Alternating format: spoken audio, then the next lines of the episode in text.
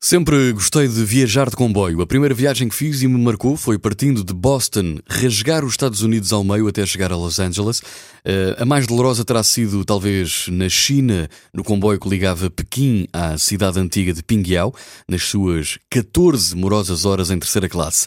Eu queixava-me de estar sentado quando tinha ao meu lado camponeses, por exemplo, que largavam a cidade e regressavam para junto das suas famílias, de pé, sem espaço e sem esperança de ver uma cadeira durante o mesmo tempo de viagem. E eu calava-me envergonhado quando me apercebia da sua realidade.